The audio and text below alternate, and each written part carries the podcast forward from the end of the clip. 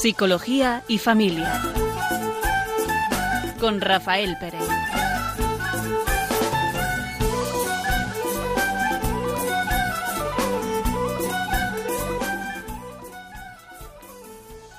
Buenas tardes. Vamos a estar un rato con nosotros en este programa de hoy, Psicología y Familia, un servidor, Rafael Pérez. Y Raquel Talabán. Buenas tardes. Vamos, vamos a tocar un, un tema que a lo mejor la misma palabra no, está, no es muy conocida.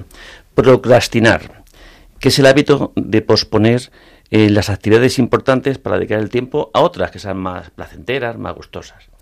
Y vamos a comenzar con un pequeño cuento que nos sitúe, ¿no? que nos ayude un poco eh, pues a entender, aunque sea es un cuentecito, pero quizá mm, nos ayuda a ver lo fundamental y lo accesorio de nuestras actividades, de nuestras acciones, de nuestra vida.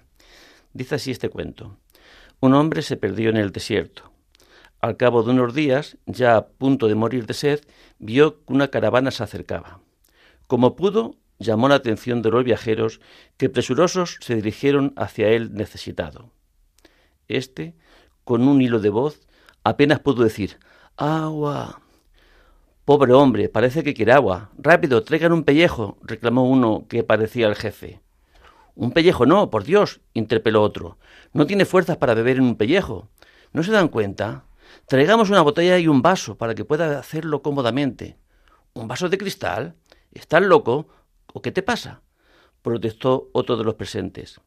¿No ves que lo cogerá con tanta ansia que puede romperlo y dañarse? Traigamos un cuenco de madera. Agua. susurró el moribundo. Creo que ustedes se han vuelto locos, agregó un cuarto hombre. ¿Es que acaso no recuerdan que tenemos un vino excelente? Siempre lo reanimará más un buen vaso de vino que el agua. Traigamos el vino. Beber, Beber, imploró el sediento con sus últimas fuerzas. Seguro que el desierto lo ha hecho perder el juicio. ¿Cómo vamos a darle vino sin saber si este hombre es musulmán? Estaríamos obligándolo a cometer un gran pecado. Preguntémosle antes si es religioso, solicitó otro hombre de aspecto bondadoso. Pero, ¿es que de verdad piensan darle de beber aquí a pleno sol? Antes tenemos que ponerlo a la sombra. Yo tengo ciertos conocimientos de medicina y les digo que este hombre está ardiendo de fiebre y agotado. Llevémoslo a la caravana y pongámoslo en una cama, intervino otro de los presentes. A los mercaderes no les dio tiempo a discutir más. Aquel hombre acababa de fallecer en sus brazos. Es un pequeño cuento, ¿verdad? Que nos puede parecer absurdo, pero quizá en nuestra vida esto que parece absurdo eh, también nos suele pasar a nosotros, que nos quedamos con eh, muchas acciones que pueden ser mm, planteamientos serios, ¿no? Pero que eh, en cierta forma nos impiden dar el paso para ejecutar aquellas acciones que resuelvan nuestros problemas.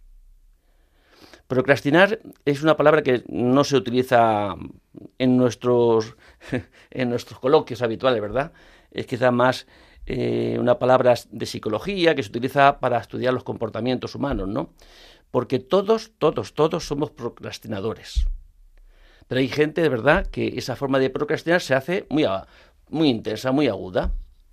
Que yo alguna vez me he preguntado en personas que. Mm, porque procrastinar al final trae consecuencias. En este caso del cuento, fíjate, la consecuencia de tanto entretenimiento se muere se muere la persona por, por no atender lo prioritario, ¿no? Pero, ¿y en el caso de un estudio, del estudio de los jóvenes? ¿Qué sucede? Si eh, empezamos a hacer actividades que son mucho más agradables y las que son necesarias no las acometemos. Y nos quedamos dándole vueltas, haciendo otras cosas que, que no son prioritarias. Eso sí, son mucho más agradables y nos salen ya desde niños eh, jugar siempre mucho más agradable que tener la obligación de estudiar o hacer los deberes o pero qué sucede si no nos acostumbramos no aprendemos no nos enseñan mejor dicho no porque yo creo que nadie venimos enseñados no nos enseñan a eh, conocer lo importante que nos educan para hacer aquello que nos gusta Pues yo creo que a nadie le gusta levantarse a las 6 de la mañana. A nadie le gusta eh, fregar los cacharros de la pila después de comer. A nadie le gusta fregar el váter, ¿verdad? Yo creo que no son, o fregar el suelo, o hacer tantas cosas necesarias, ¿no? Y sin embargo son necesarias. Si no las hace, habrá una consecuencia. Habrá una consecuencia. Eh, pues cuando conocemos eso, quizá podemos poner remedio, que es desarrollar o ejercer la voluntad. Ejercer la voluntad. Qué palabra, ¿no, Rafa? Procrastinar. Muchas veces no vamos a entenderlo así tal cual, pero cuando dices todos somos procrastinadores, así es. Igual no nos identificamos, pero todos hemos dejado algo para luego. A veces de menor importancia, a veces algo vital, a veces hemos puesto excusas, ¿no? Hay que hacer esto antes, esto es más urgente. A veces ni siquiera se hace de forma voluntaria, se nos va el tiempo sin darnos cuenta, ¿no? Con ese montón de cosas que teníamos que hacer. Y a veces es, eh, sin ponerle nombre, perfectamente consciente, algo que no queremos hacer y estamos dejando para el final de la lista de tareas. A ver si tenemos suerte y nunca nos tenemos que enfrentar a esa situación. Y sin embargo, tantas veces, si es prioritario en la vida de una persona una acción, haz lo que tú quieras. Pero si es importante, te puedes entretener en lo que quieras, pero dejarás de hacer algo que trae buenas consecuencias para ti. Porque si es prioritario, es prioritario. Si es, eh, es necesario, es necesario. A este del cuentecito, lo necesario y urgente era beber. Y nos entretenemos en, en, muchos detalles que son superfluos, que no son secundarios, que no tienen mucha más importancia. Que, que la importancia es atender a lo que es necesario y a veces urgente. Trae los dos. Pero en nuestra vida, en la familia, eh, mm, no tiene la misma responsabilidad los hijos que los padres, ¿verdad? A la hora de tomar decisiones. Mm, esta mañana estaba con una pareja que le suponía un gran problema, algo, una, una, actitud, una conducta que está muy extendida, porque vas por donde vayas, mm, vemos la utilización del móvil, del teléfono móvil. Lo que dentro hay, pues son mensajes, son WhatsApp, son tantas aplicaciones, ¿no? Que y se quejaba el, el esposo de que la esposa se pasaba el día con el móvil. Y eso repercutía que si, eh, si uno tiene una, una, actividad, una actitud, ¿no? unos actos, ¿qué dicen esos actos? Porque los actos hablan. ¿Qué dicen? Si yo estoy hablando contigo y tú me estás hablando y yo estoy con mi móvil, eh, ¿qué te estoy diciendo? No te lo digo verbalmente, pero te lo digo de una forma, vamos, mm, claramente que lo importante no eres tú. Y sin embargo, cuando estamos en grupos y, hoy cada vez más, se extiende, y, todos lo hacemos, yo también lo hago, en, en, momentos que no dejas de, a lo mejor de, de poder mirar el, móvil. ¿Qué, ¿Qué estamos diciendo en el fondo? Es decir, que tenemos esas actitudes que nos despistan de lo importante. Y damos mensajes al otro de que bueno, pues si mi atención está en, en, lo que no está aquí, en este contexto, sino que está afuera, es externo, pues es más importante lo externo que tú. ¿Y con los hijos qué hacemos? ¿Les llegará algún mensaje a los hijos? Si son pequeños. Justo tocas un tema muy controvertido, ¿no? La dependencia a las pantallas y a las nuevas tecnologías.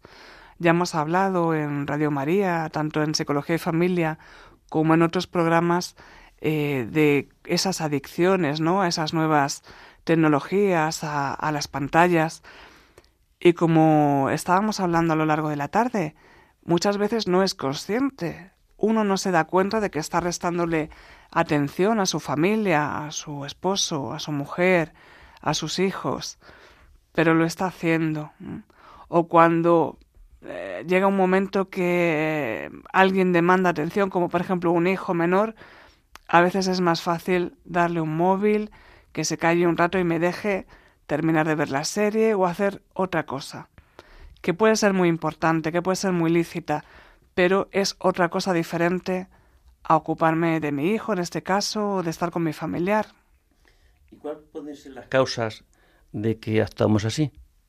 Porque hay causas. Una de las causas que tantas veces nos mueven a actuar de una forma o de otra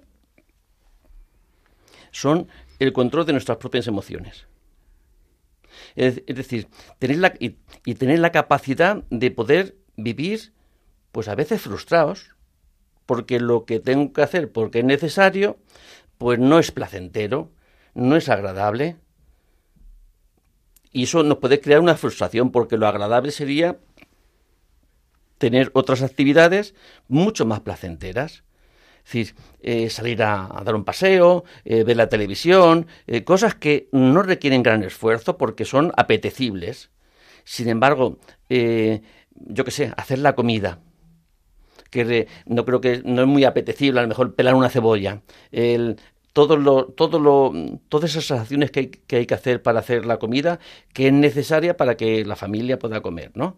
Es decir, y puede ser otras cosas mucho más agradables si mis emociones no soy capaz de controlar ese, esa emoción de frustración, ¿qué haré? ¿Qué haré? Pues me, mm, eh, pospondré ciertas cosas que llegarán a la hora de, de, tener la comida hecha y no estará. ¿Y habrá una consecuencia? Pues sí. Y casi siempre todas las consecuencias son negativas. esa falta de control. Hoy, eh, en mis tiempos, que eran otros tiempos, ¿no? Eh, y una familia numerosa, pues yo creo que la propia mm, eh, el propio tiempo aquel, pues te obligaba, porque eran medios escasos, éramos muchos, y te obligaba a asimilar que tantas veces tenías que vivir en la frustración. No podías ir, al cine porque no había dinero que te dieran tus padres. No podías tener un pantalón nuevo porque no había dinero. Eh, todo. Mm, es decir, que la propia precariedad eh, te obligaba a aprender a vivir no con aquello que podías desear, porque no, no había posibilidades de conseguir, y de alguna forma el mismo ambiente en el que te crías, pues te ayuda. O te ayuda o no te ayuda, claro. ¿Mm? Pero es una necesidad. Todos, mm, todos, en muchos momentos de nuestra vida no vamos a conseguir aquello que deseamos. Aquello que nos resulta placentero, deseoso, no lo vamos a necesitar, no lo vamos a conseguir. ¿Qué supone? Pues que si uno tiene el umbral de frustración un poco elevado, pues bueno, pues, pues sí, sufrirá y se sentirá un poco mal, pero no tendrá mucho más trascendencia. Sin embargo, si el nivel de frustración eh, no ha crecido, pues pequeñas eh, insatisfacciones entre la vida, pues le provocará pues unos grandes sufrimientos, porque lo vivirá como una pérdida enorme no poder conseguir no sé qué cosa. Entonces, ese, ese trabajo de educar nuestras propias emociones, pues es una necesidad. Es una necesidad. Mm, eh, esa, esa, necesidad que todos que tiene mucho que ver con esto mismo, ¿no? de las emociones. La recompensa inmediata. Cualquier cosa que hago eh, es mucho más atractivo lo que al momento mm, consigo la recompensa. Pero estudiar para conseguir el bachillerato resulta que requiere dos años tres años, pero que no se consigue eh, si no es con el tiempo, ¿no? Pero todo, todos los movimientos que se hacen todos los días es necesario eso poco que vas avanzando, eso poco que vas estudiando, esos pocos conocimientos que vas asimilando. Fíjate, mucho tiempo había asociado ese dejar las tareas para luego con un mal control del tiempo, con, bueno, pues me organizo mal o, o salen tantas cosas urgentes que, que, hacer, que vas dejando lo que menos te gusta, ¿no? Al final, o lo que más te cuesta. Y sin embargo, em, entender que puede ser por eso, pero que también una causa de ese dejar las cosas para luego es eh, un control equivocado de las emociones, un mal control de las emociones, me ha ayudado a entender muchas cosas. Y bien decías, se aprende de todo eh, en el colegio, sí, pero sobre todo en la familia, en casa. Seguro que muchos de nuestros oyentes eh, pueden visualizar perfectamente la escena del niño diciéndoles a última hora de la noche o el fin de semana, en el último día, que tiene deberes para hacer, ¿no? Antes había que jugar, antes que había que hacer esa excursión, antes había que estar eh, con los amigos que hacer los deberes. ¿Cuántas veces también en el mundo de los adultos cuando hay pues tensiones entre los hermanos o algunas cosas que decir o incluso en la pareja, ¿no? Debería decirle a mi marido, a mi mujer, esto que me está haciendo daño o esto que me está pasando, esta preocupación, pero sé que eso va a tener una reacción, ¿no? Se puede preocupar y no quiero, se puede enfadar y tampoco quiero, y lo vamos dejando para luego, ¿no? Ese, al final em, pensamos que protegemos nuestro corazón, que mientras no ocurre, que mientras no entremos en esa situación, no se va a dar, pero el problema va a seguir. El problema de no llevar los deberes hechos va a estar, el problema de una relación que no se comunica va a seguir, y un enfrentamiento a lo mejor entre hermanos va a permanecer en el tiempo mientras vayamos posponiendo esa conversación. Pues sí. Otro aspecto mm, que casi siempre acompaña en aquellas actitudes, en aquellas, em, eh, en aquellas ocasiones en que procrastinamos, es creernos que no tenemos recursos para conseguir pues aquello, aquello, aquellos fines ¿no? que esas acciones me, me, me facilitarían. Es decir, eh, si hay un niño que se le da mal el inglés y va bastante mal en, el, en los temas del inglés, ¿qué sucederá? Pues que cada vez se puede sentir con menos recursos, como si no fuera capaz de poder asimilar esos contenidos. Y en la medida en que deja de creer que tiene esa capacidad, en la medida que le cuesta mucho más, ¿a qué le invitará ese sentimiento sobre sí mismo? ese juicio, esa creencia que va teniendo sobre sí mismo? Pues a que tiene que hacer un esfuerzo mucho más grande y hacer un esfuerzo mucho más grande del que uno puede considerar que es capaz, pues se va, se va posponiendo, se va posponiendo. Pero eso no le pasa a los niños, eso nos pasa a todos.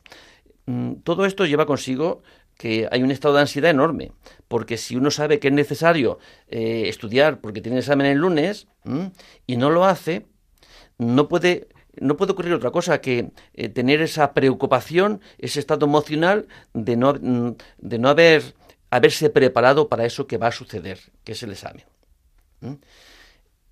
Creará, tendrá una repercusión en su estado mental y físico, pues claro que tendrá una repercusión. Pero esto nos pasa, digo, no a los niños, que parece que eh, me hago la, hago la referencia solamente a los niños. personas que ya tienen, sufren ansiedad. ya, están sufriendo ansiedad hace un tiempo. La ansiedad, ese sentimiento eh, tan negativo que están viviendo, les separa de las actividades que estaban antes haciendo si eran del trabajo o, del ocio o eh, ir a, eventos religiosos porque no se siente bien, porque no se encuentra bien y se va recluyendo, recluyendo, recluyendo. Mm, sabe que le ayuda, cada vez que va le ayuda y le facilita, y, pero cada vez tiene que hacer mucho más esfuerzos por ir y cada vez se va pues eh, quedándose en casa, no saliendo, ahora porque hace frío, ahora porque hace calor, ahora porque llueve. ¿Qué, va sucediendo con el tiempo? Pues que unas actividades que está en su es capaz perfectamente de hacer, pues cada vez ve que tiene menos recursos para afrontarlas. Y más le cuesta y más las irá posponiendo. Todo eso, todo eso va como afianzando la visión que uno tiene de sí mismo, de no sentirse mm, a veces eh, con este sentimiento de no ser sentirse capaz, ¿no? de responder a las necesidades que su vida le presenta. Es como si uno eh, participara en anularse a sí mismo. Y eso al final tiene una repercusión enorme sobre la propia voluntad. Es como si perdiéramos una capacidad mm, esencial de ser humano. Tenemos una voluntad, tenemos la voluntad y a veces no la ejercemos porque creemos que, no podemos y vivimos con esa creencia limitadora que, nos causa pues un montón de, de, perjuicios en nuestra vida. Va relacionado con una baja autoestima. Muchas veces la persona que procrastina lo que hace eh, más o menos conscientemente es eh, ir reconociéndose pequeñito, ¿no? Con muchos defectos.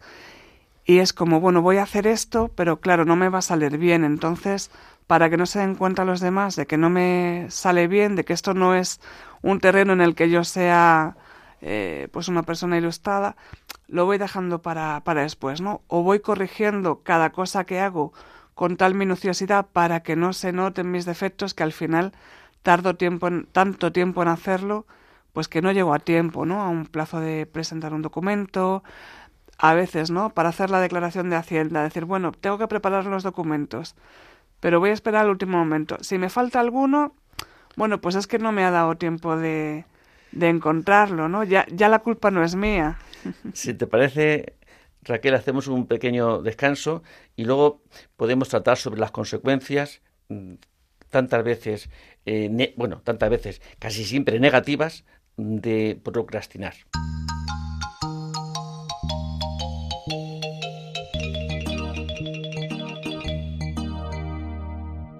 Al despertarme me siento muy raro, quiero quedarme en la cama otro rato. Es muy pronto para comenzar el día, se me cierran los ojitos todavía. Uy, qué pereza, uy, qué pereza. Pero tengo que levantarme, animarme y desayunar, lavarme dientes y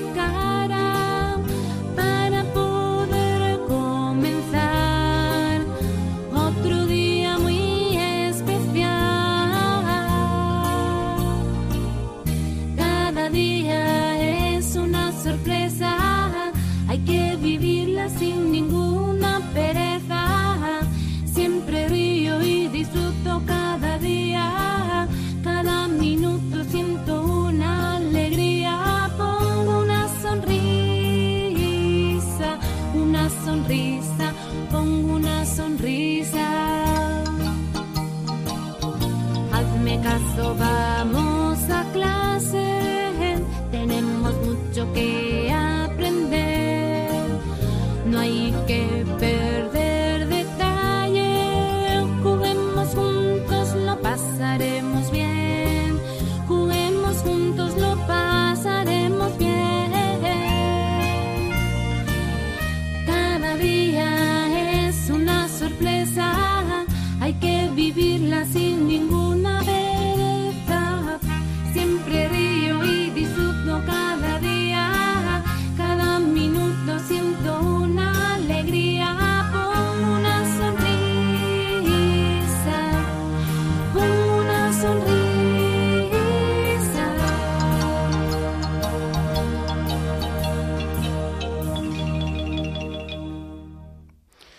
Buenas tardes. Sintonizan Radio María están escuchando el programa Psicología y Familia.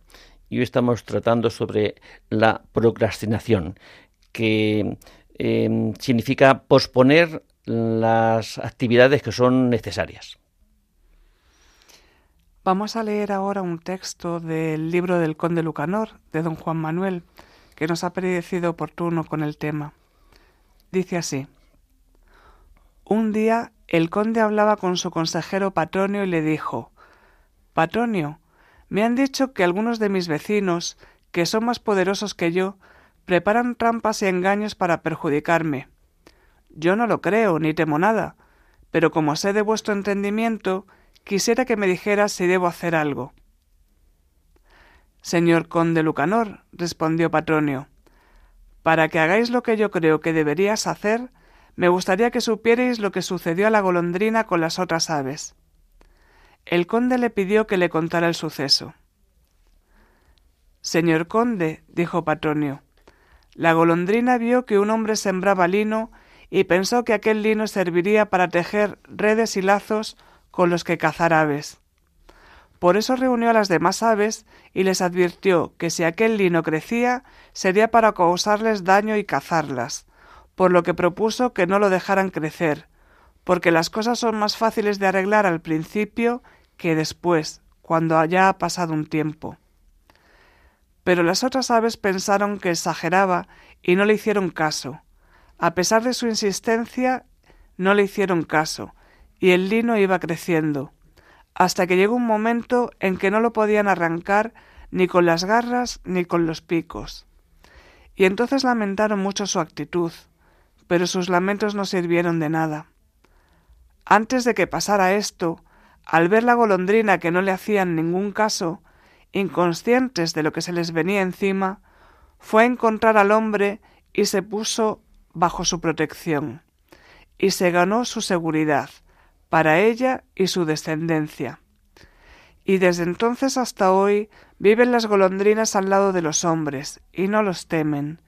En cambio, las otras aves que no se quisieron proteger a tiempo son cazadas cada día con redes y lazos. Y vos, señor conde de Lucanor, si queréis resguardaros del daño que veis que os puede venir, protegeos y ponedle remedio antes de que suceda, ya que es lógico que ante cualquier señal o amenaza se tomen medidas de prevención para evitar el daño. Este pequeño cuento pues nos ayuda a poder eh, pues entender y uno que pueda reflexionar. ¿Yo en qué procrastino? ¿Cuál de mis necesidades estoy posponiendo y me entretengo en otras que son más agradables? Porque de alguna forma todos tenemos momentos y ocasiones y algunas actividades con mucho más claridad, ¿no? Que las posponemos, las posponemos. Una forma que podíamos, no sé, podíamos tocar ahora, de qué forma podíamos afrontar, cómo podía cambiar yo mi tendencia a posponer las cosas. Podríamos empezar, por ejemplo, si es algo necesario, posponerlo es un mal que vas a recibir. ¿Por qué no podemos imaginar si yo tengo que hacer una actividad que, que es necesaria pero no, no gustosa, no agradable o no placentera? Pero es necesaria. Si es necesaria, llevará consigo una consecuencia también deseable, ¿verdad? La consecuencia es deseable, no la acción, pero la consecuencia sí. Eh, estudiar a lo mejor no es muy placentero, pero la consecuencia de estudiar es tener conocimiento del contenido de esos textos para poder aprobar un examen, pues uno se imagina, imagínate en un caso así, pues uno imagina si yo he conseguido una buena nota en este examen, ¿cómo me sentiré? y uno puede hasta visualizar, ¿no? ¿Cuál sería la consecuencia de afrontar de forma inmediata una, una actividad, ¿no? Que es necesaria. Y visualizamos los resultados. De alguna forma recibimos pues esa, esa recompensa, ¿no? Recibimos eh, ese ánimo, ¿no? Por, para poder acometer, porque podemos visualizar el resultado. Claro, si el resultado es incierto, es dudoso, pues no te ayuda mucho. Pero si depende de ti el resultado, eh, uno se hace como más responsable, se, se, siente como más responsable de que, de, que de, acuerdo a cómo sea mi actividad, de hablo del estudio porque me parece una, una eh, más fácil, ¿no? Pero no porque cualquier otra actividad es necesaria. Eh, sería igual, ¿no? la cocina está sucia, los la vajilla, está sucio el suelo, está lleno de grasa la campana de... muchas actividades. ¿eh? Pues visualizar cómo te gustaría tener la cocina. Sí, pues limpia, todo colocado. Es, esa misma visualización del resultado final nos ayudaría. Pero fíjate que a veces dices, son tantas cosas las que tengo que hacer que me siento, no puedo con ellas. No, no acometo, no empiezo con ninguna. Empieza con una. Una vez, eh, tantas veces vemos el problema global y nos asustamos. Pero qué bien que le pudiéramos ver el problema de forma eh, como por partes, ¿no? Dividir una, una situación eh, en, en pequeñas actividades que cada una no requiere mucho esfuerzo. Globalmente vemos mucha gente cuando deja de fumar, ¿no? Plantearte eh, que cuando hay una adicción, que no voy a fumar más, parece que uno mm, casi no dice, no, es imposible con el deseo, con lo que me gusta, con la atracción que tengo. Pero si uno se plantea, solamente planteate no fumar en la siguiente hora, nada más. No te plantees otra otra otra mm, otra obra más que la siguiente hora no fumes. Y cuando pase esta hora, el planteamiento es solamente no fumes tampoco esta siguiente hora. Ya no es lo mismo, ¿verdad? Que decir, es que no voy a fumar en la vida. Afrontar una tarea mm, de gran envergadura, pues nos supone casi creer que no vamos a poder. Pero enfrentarla por partes es mucho más sencillo que podamos sentirnos capaces de poder realizar esa tarea. Mira, Rafa, hay un monte al que algunas veces he tenido la ocasión de, de subir y es un monte que tú lo ves desde abajo o lo ves desde el pueblo cercano y dices, qué alto es, cómo subir debe ser casi imposible, ¿no? Por lo empinado que es, por el terreno que es de piedras. Y sin embargo es un monte al que se suele subir rezando el Via Crucis. Yo tengo claro que si yo he conseguido subir esa montaña, ha sido por, lo primero porque voy rezando y lo segundo porque voy despacio. En cada estación me voy parando. No pienso en todo lo que me queda por subir.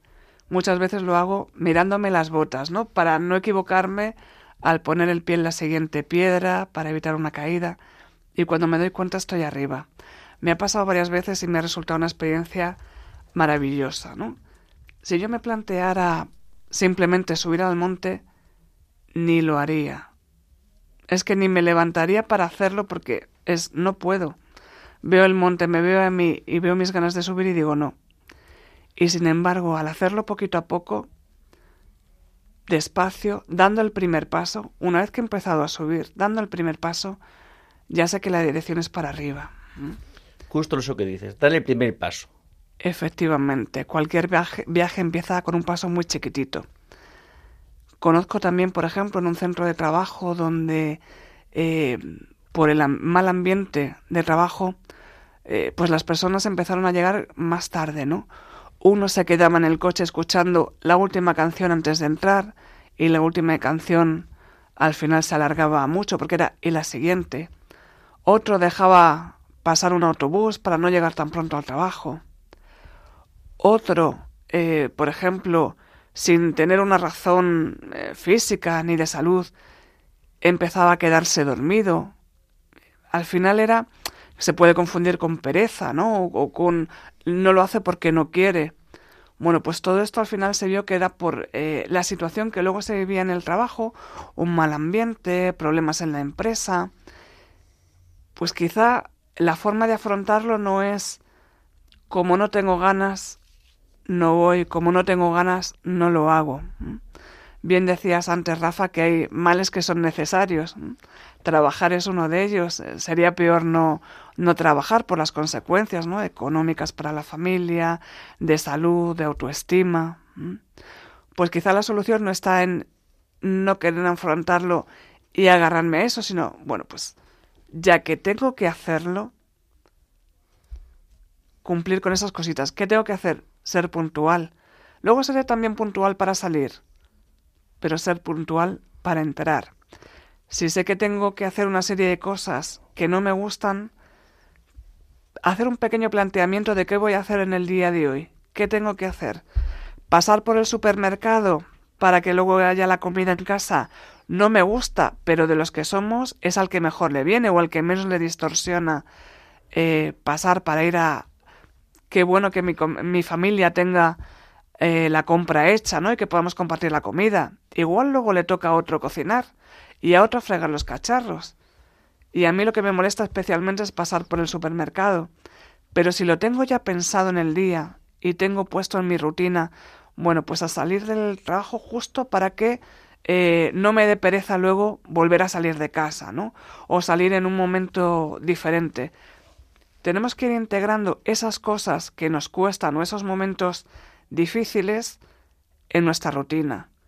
Si nos cuesta hablar a veces en casa de algunos problemas, crear espacios, saber que la sobremesa va a ser un momento de no tener teléfonos, de em, poder hablar, de tener esos momentos que habrá días que no hay nada importante, con todas las comillas del mundo, nada importante que decir, simplemente será pues un momento que nos podemos reunir la familia a lo largo de alrededor de la mesa y tener cuatro palabras, interesarnos por el otro, pero si un día hay algo importante que decir o algo que nos cueste comentar en casa, sabemos que vamos a tener ese espacio y no lo vamos a ir dejando retrasado hasta que sea un problema de convivencia. Otra actitud que nos puede ayudar a dejar de procrastinar es poder contar a los que nos rodean, si es en la familia, a los demás miembros de la familia, lo que vamos a hacer. esas decisiones que he tomado de necesito prepararme para este examen, necesito eh, fregar, em, limpiar la cocina, necesito eh, colocar... Mm, si eh, una persona hace partícipe a otro de, de una decisión que ha tomado, de alguna forma, ese compromiso que tiene con ella misma, al hacerlo participa a los demás, de alguna forma también le compromete, le ayuda, le ayuda a cumplirlo, porque tenemos esa tendencia a buscar también que los demás me consideren que, que tengo una eh, que soy consecuente con lo que digo, ¿no? Que, que, no soy un fantasma que dice que va a hacer y no hace, ¿no? Ese poder identificarlo a los demás eh, hacerlos visibles a los demás, hacerlos saber mis decisiones, de alguna forma también nos, nos puede ayudar. Eh, mm, que una, una, actividad que no es demasiado agradable, pero necesaria, eh, lleve implícita, ¿no? Lleve implícita también decir, pues cuando termine de tomar, de, limpiar la cocina, pues me voy a tomar el vermú. Me voy a ir con no sé quién a, que lleve pareja una recompensa que uno mismo se puede poner. Cuando termine de estudiar el primer tema, pues voy a tomarme 10 minutos de descanso y voy a tomarme un vaso de Coca-Cola. que no sea todo, no ver todo como negativo, ¿no? sino que lleve eh, relacionado algo positivo que te agrada, ¿no? Mm, para que uno mismo tenga ese, ese, ese ánimo necesitamos también cambiar el pensamiento que tenemos sobre nosotros mismos, de creernos que no somos capaces, que si no nos creemos capaces de algo, lo confirmamos cada vez que no somos capaces. Es decir, es que yo me siento incapaz de, de, de, una actividad necesaria. Como me siento incapaz, no la cometo. Como no la cometo, confirmo esa idea que tengo de mí mismo. Poco a poco, yo creo que eh, estamos en una sociedad tantas veces que tenemos tantos estímulos placenteros, eh, sin necesidad de esfuerzos, que mm, estamos como em, disminuyendo eh, nuestra libertad, nuestra capacidad de elegir. La libertad es para elegir lo bueno, ¿no? Lo conveniente, lo necesario. Mm, casi nunca coincide lo conveniente, lo necesario, lo bueno con lo que apetece. Teníamos que dejar la apetencia para elegir los caramelos y ponerme una chaqueta u otra. ¿eh? Para cosas intrascendentes. Lo demás, la capacidad que Dios nos ha dado es la inteligencia para eh, ver lo que conviene. Y si se acompaña la inteligencia con la fe, bueno, pues ya tenemos eh, hecho un gran avance ¿no? en nuestra vida. Pero si nos dejamos llevar por lo que sentimos, por lo que nos apetece, por lo agradable, por la recompensa inmediata, por, por tener esta apatía, que bueno, me da igual. ¿eh? Es decir, es como no aspirar, es como perder, es como perder una parte de ser persona, ¿no? Tener una meta. Y un fin. Y nos quedamos con eso, con, nos conformamos con estar tranquilos. Pues yo creo que podemos hacer otro pequeño descanso, que los oyentes eh, piensen y si quieren intervenir pueden llamarnos al teléfono 91 00 5 94 19 y participar en esto, en este programa con sus experiencias.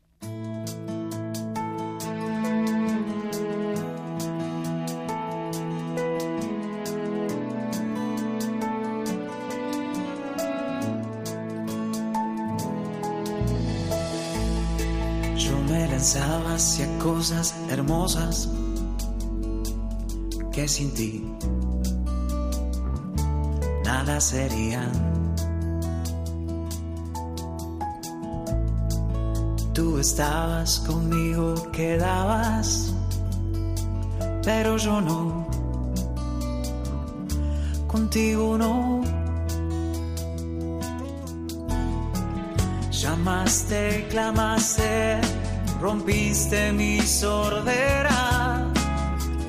Brillaste y resplandeciste, fugaste mi ceguera. Tarde te amé, hermosura tan antigua y tan nueva. Yo te buscaba afuera y tú estabas dentro, muy dentro, tan dentro de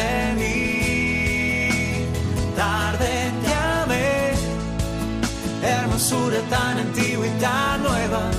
Yo te buscaba afuera y tú estabas dentro, muy dentro,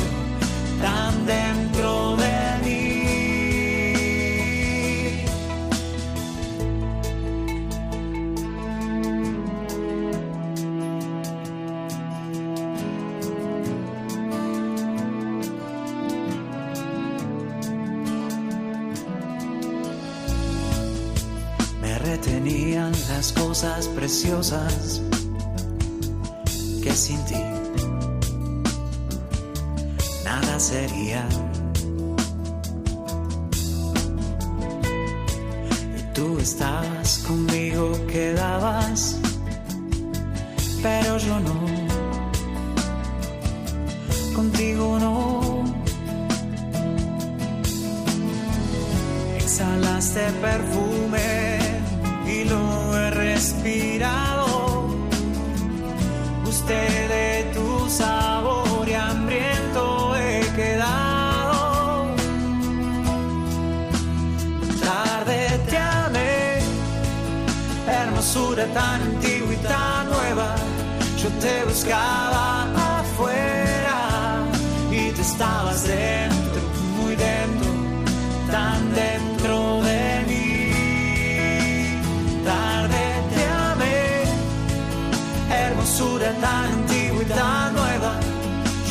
buscaba afuera y tú estabas dentro, muy dentro, tan dentro de mí.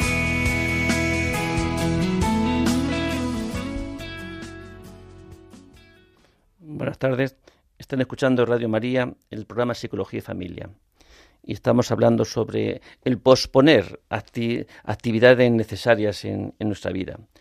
Hay un efecto que se llama, no sé si lo, pronuncio bien, Zeigarnik, que se trata de que todos, todos en general, el, el ser humano recuerda mucho más tareas mm, no concluidas, no terminadas, que tareas ya concluidas. Es decir, yo tengo que hacer la declaración de la renta y sé que lo tengo pendiente, o pagar el recibo de no sé qué impuesto, o eh, tenerlas pendientes es mucho más fácil recordarlas que lo que ya he hecho, porque lo que ya he hecho no necesita nada, pero lo que está pendiente de hacer, si es importante, es muy fácil que ese que no está completado, sí, eh, ya tengo el dinero, entonces ya puedo pagarle. Eh, mm, lo tengo mucho más activo, ¿no? Este mismo efecto, el, el efecto Zeigarnik, eh, también sucede en las series de televisión, de, de cine. Es decir, ¿qué sucede con una serie? Una serie, ¿cómo suelen acabar las series? Acaban en suspense, ¿verdad? Acaban que no ha concluido, no vemos el resultado final. Es decir, atrapa la atención, atrapa la atención, es decir, lo recordamos mucho más mm, que sé que acabó y no sé quién era el malo, o no sé eh, quién era el, ese, ese, esa tensión que te crea, ese suspense, eh, te engancha, te engancha por con ese deseo de conocer, de saber cuál es el resultado final. Eso también lo podemos aprovechar en este sentido. Es comenzar, dar, dar el primer paso ante una tarea que tienes que hacer. si es necesaria, sabes que la tienes que hacer.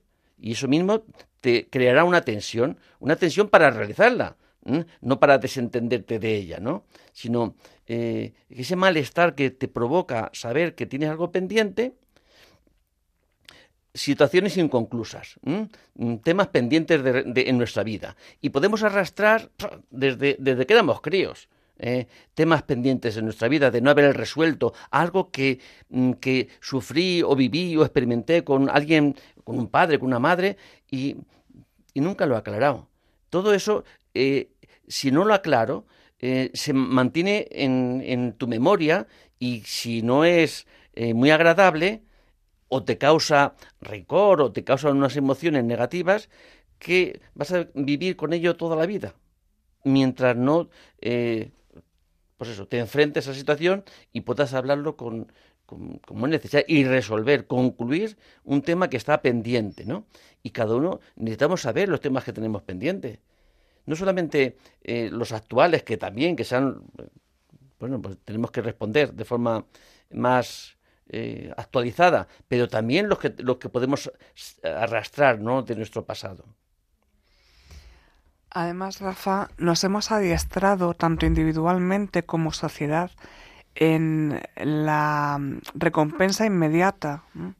Entonces, todo lo que nos cuesta algo, eh, si no tiene un plus o algo positivo de forma rápida, no nos gusta, ¿no? Cualquier cosa que nos suponga un pequeño esfuerzo que enseguida no le veamos una solución, como bien decías, ¿no? Estudiar o realizar alguna, alguna tarea, no nos gusta, la vamos dejando.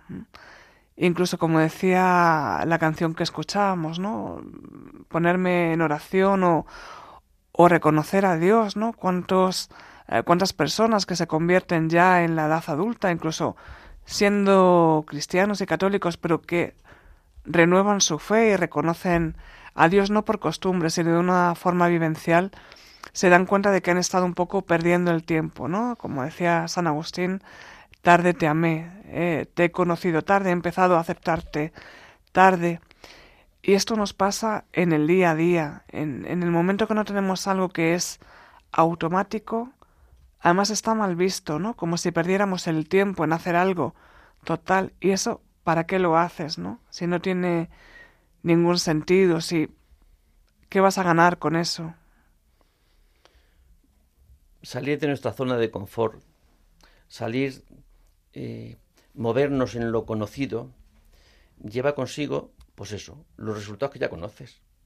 Si te mueves donde conoces, donde ya sabes, donde te sientes cómodo, pues vas a encontrar lo que ya conoces. Salir de nuestra zona de confort es, es verdad que requiere un poquito riesgo, claro que sí, pero es que la vida misma es riesgo.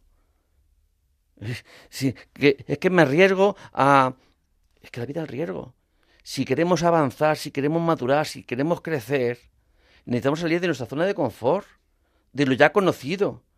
Y a lo mejor hay, cosas que nos estamos perdiendo por ese temor, por eso asegurar, asegurar, en el sentido humano, ¿eh? asegurar no tener eh, fracasos. Bueno, pues si no tienes fracasos, no tienes avance. Pues te conformas con lo que tienes.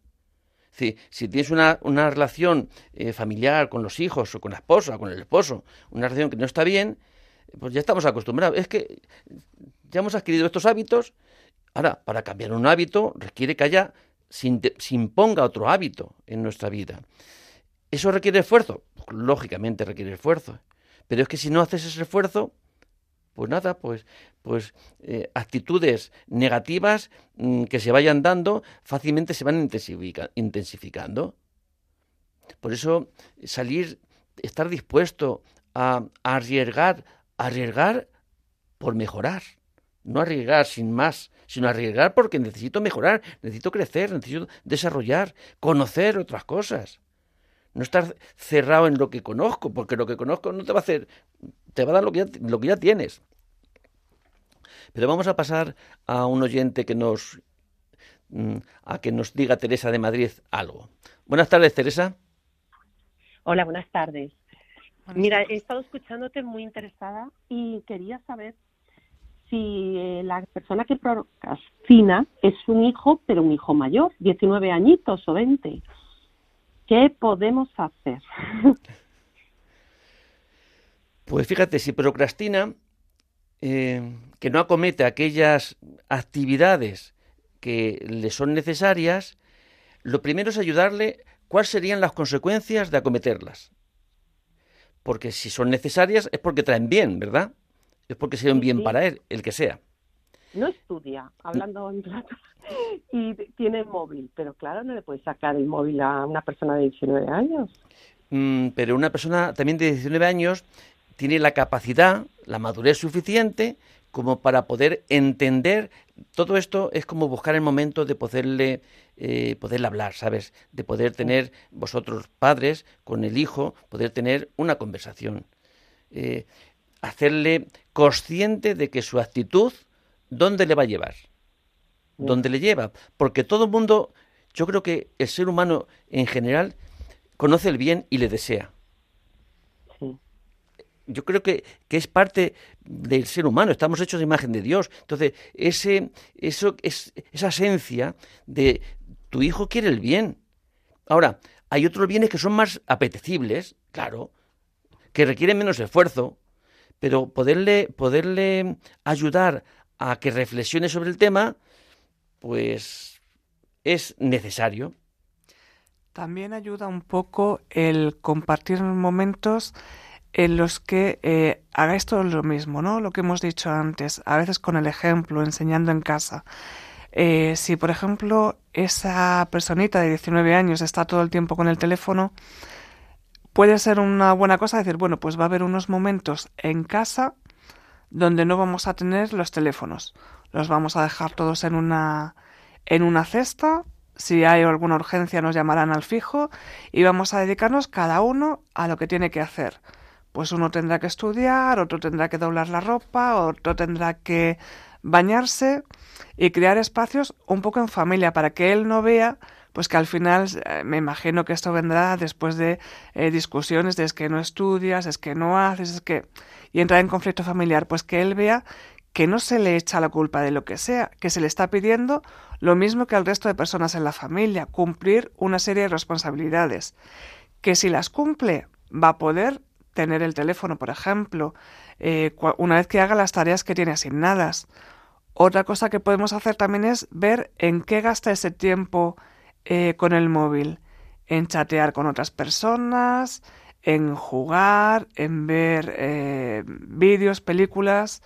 Una vez que identificamos qué es lo que hace con el teléfono, conocer un poco, pues como bien decía Rafa, por qué tienes esa conducta, por qué gastas tanto tiempo viendo vídeos o jugando o hablando con personas cuando a lo mejor sería más conveniente, bueno, aprovecha el tiempo que tienes que hacer, las tareas de casa, el estudio y un tiempo también determinado, pues en vez de chatear con esas personas, quedar a tomar un café, incluso que vengan a casa, así conocéis también con quién se relacionan vuestros hijos. Son opciones. Y qué bien, Teresa, que pudieras también reflexionar qué ha ido pasando eh, este tiempo atrás para llegar a este punto. Porque si miras el recorrido que ha ido sucediendo, cómo ha sido la relación con el muchacho, el propio desarrollo del chico, que ha ido pasando, a lo mejor puedes también eh, conocer mm, alguna razón, alguna causa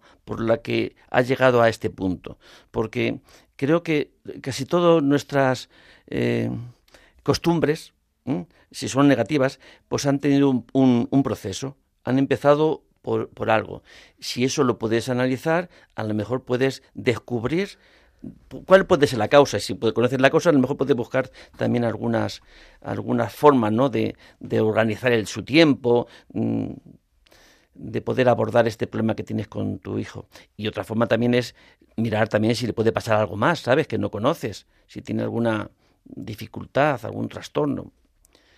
Y, y nada, pues mm, no, no, no dejes, ¿no? Mm, no dejemos las cosas porque sean, sean complicadas, sean difíciles, no las podemos dejar, no las podemos tu parte como, como madre no puedes procrastinar, tener que enfrentarte a esta, a esta situación, a este problema que puedes tener con tu hijo. Ánimo, mujer. Y creo que hemos llegado ya al momento de acabar, Raquel. Así que buenas tardes, que tengan ustedes un, un buen día. Pues les dejamos con el resto de programación de Radio María. Que tengan una buena tarde.